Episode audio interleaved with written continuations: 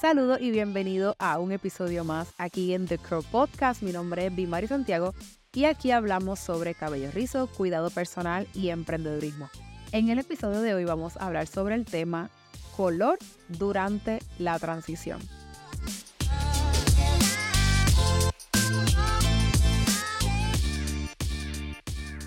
En episodios pasados estuvimos hablando sobre procesos de color y también estuvimos hablando sobre transición.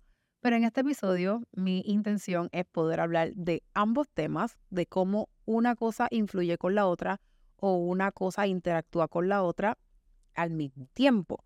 Ahora, entiéndase que los procesos de color, pues hay algunos que pueden ser bastante eh, quizás abrasivos para el cabello, quizás invasivos sería la palabra, y hay algunos que no tanto. Y ese el dependiendo del tipo de proceso de color que sea, pues puede tener su impacto, ya sea bastante invasivo en el cabello o no. Y cuando estamos hablando de un cabello que está en condición de transición, pues sabemos que no está en su estado natural. Por tanto, ese color va a interactuar de manera diferente con ese cabello. Ahora, les menciono primero lo que tal vez yo les recomiendo a mis clientes, personas también que me escriben a través de las redes, que vienen con este tipo de interrogante. Están en transición y tal vez están teniendo la idea de hacer color durante la transición. Yo lo que les digo es lo siguiente. Mira, mi forma ideal de hacer transición es literalmente cortar con todo tipo de proceso químico o térmico que se puedan estar haciendo en el cabello. Que si una persona se estaba haciendo alisado o una persona se hacía queratina, botox o cualquier tipo de proceso químico, no importa cuál, o térmico, que paren de hacer cualquier tipo de esos procesos. Literalmente es dejar todo para que ese nuevo crecimiento que está eh, en proceso no esté expuesto a ningún tipo de químico y a ningún tipo de proceso térmico. ¿Para qué?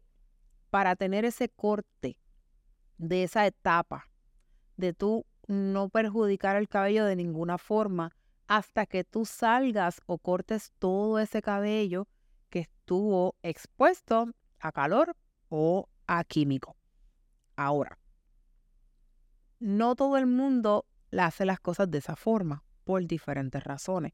Por ejemplo, una persona, una mujer joven o universitaria o ese tipo de cosas, quizá pues no se pinta el pelo o no nada, literalmente lo que hacía era blowable y plancha o alisado, pues quizás está bien pues, pues no hacerse nada durante el tiempo de transición.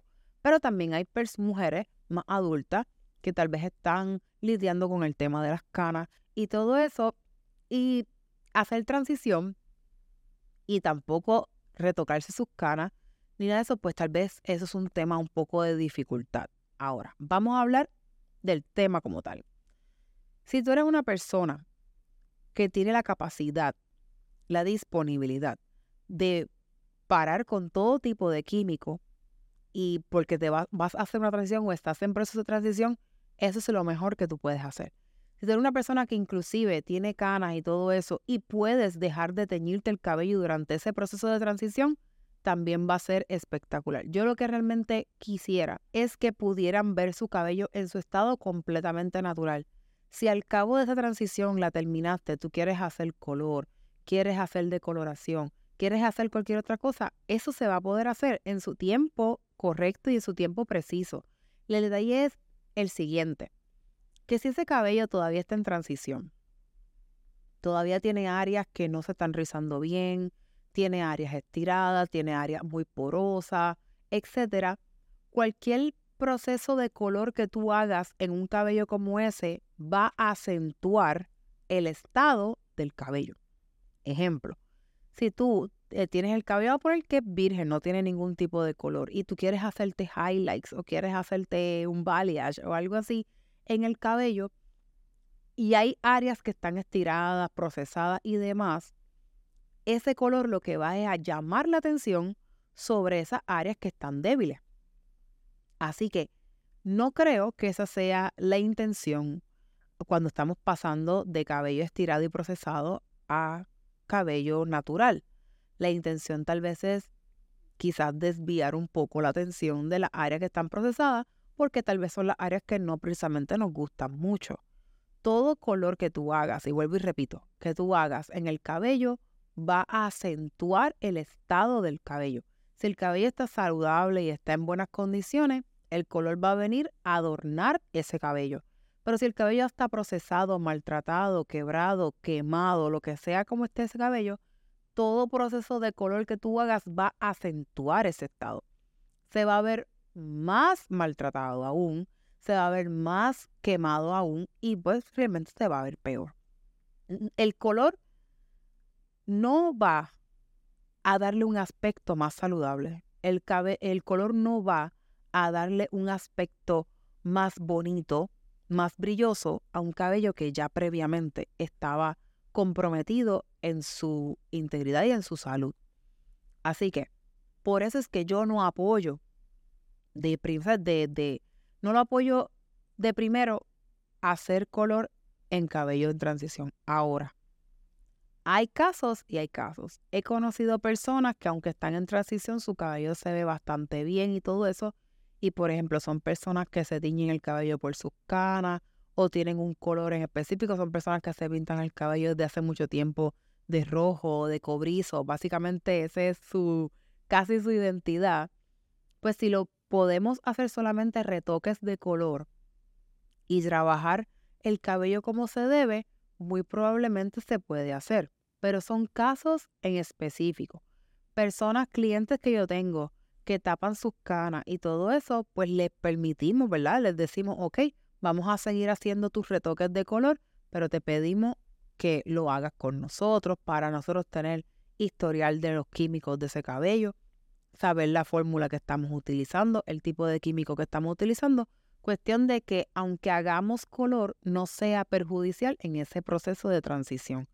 Pero ya cuando me hablan de decoloraciones, highlights, balayage y todo ese tipo de cosas en cabello que ya está previamente maltratado, realmente nuestra recomendación es que no lo haga.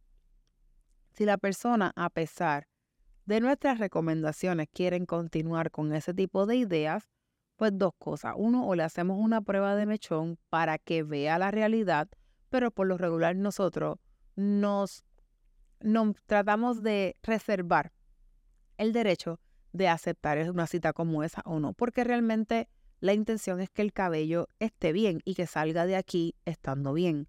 Y realmente hay veces donde, hay muchas veces donde uno tiene que decir un no. Hay veces que como profesional es difícil decir que no a ciertas cosas. Nosotros, a veces los estilistas tenemos temor de que si decimos que no, esa persona no regrese, esa persona no se quede con nosotros deje de ser nuestro cliente, pero en muchas ocasiones nosotros tenemos que tener cuidado y decir que no por el bien de nuestra carrera profesional y de nuestro portafolio y de lo que se habla de nosotros allá afuera. Porque si nosotros tenemos la responsabilidad de mantener tu cabello eh, en óptimas condiciones, pues ese es nuestro compromiso, por lo menos yo hablo por mí. Mi compromiso es de que una vez tú pasas por esa puerta, te sientas en mi silla y yo trabajo tu cabello, yo debo hacer lo que tenga en mi conocimiento o buscar el conocimiento para mantener tu cabello protegido y en su mejor versión. Y si, y si yo tengo que proteger tu cabello aún de ti misma, yo lo voy a hacer. Pero si tú quieres seguir pues tus ideas y no tomar las consideraciones o la o las recomendaciones profesionales que uno te da, pues realmente ahí pues no necesariamente puede haber una relación de cliente y profesional, porque realmente pues todo tiene que ver con la confianza y con la comunicación. Y si un cliente no confía en lo que su estilista le está diciendo, pues realmente ya no hay una relación eh, que pueda perdurar o que pueda sostenerse. Así que aquí el detalle es todo. Aquí el detalle, ¿verdad? Y, el resumen de este episodio es el siguiente. Lo ideal sería de que si tú estás en transición, no hagas nada. O sea, literalmente nada. Incluso retocarte. Pero muchas veces tenemos consideración con las personas que tienen sus canas y todo eso, pues conocemos la, la condición. Solo lo que hacemos es que tratamos de nosotros hacer ese proceso químico para que sea de la mejor manera posible y que la ejecución sea la correcta. Pero si tú tienes la capacidad de aguantarte y no hacer nada durante, de color durante tu transición, ok, a menos que tu estilista evalúe tu cabello y aunque estés en transición, tu cabello aguante y se vea bien y esté óptimo con todo y el color, pues perfecto, porque ahí seguiste la recomendación de tu estilista que eso puede ocurrir. Pueden haber cabellos que lo puedan tolerar. Pero si tú puedes aguantar y no hacer nada, perfecto. Si van a hacer algún tipo de servicio de color, hazlo con tu estilista, sigue las recomendaciones. Si él te dice, ven aquí al salón, nosotros vamos a hacerte el color para que la ejecución sea la correcta, la formulación sea la correcta, etcétera, etcétera, hazlo también. Y así vas a poder ver tu cabello volviendo a su estado natural, pero volviendo de una manera óptima y una manera correcta. Así que hacer color en cabello transición no es un no rotundo, no en todos los casos, puede variar.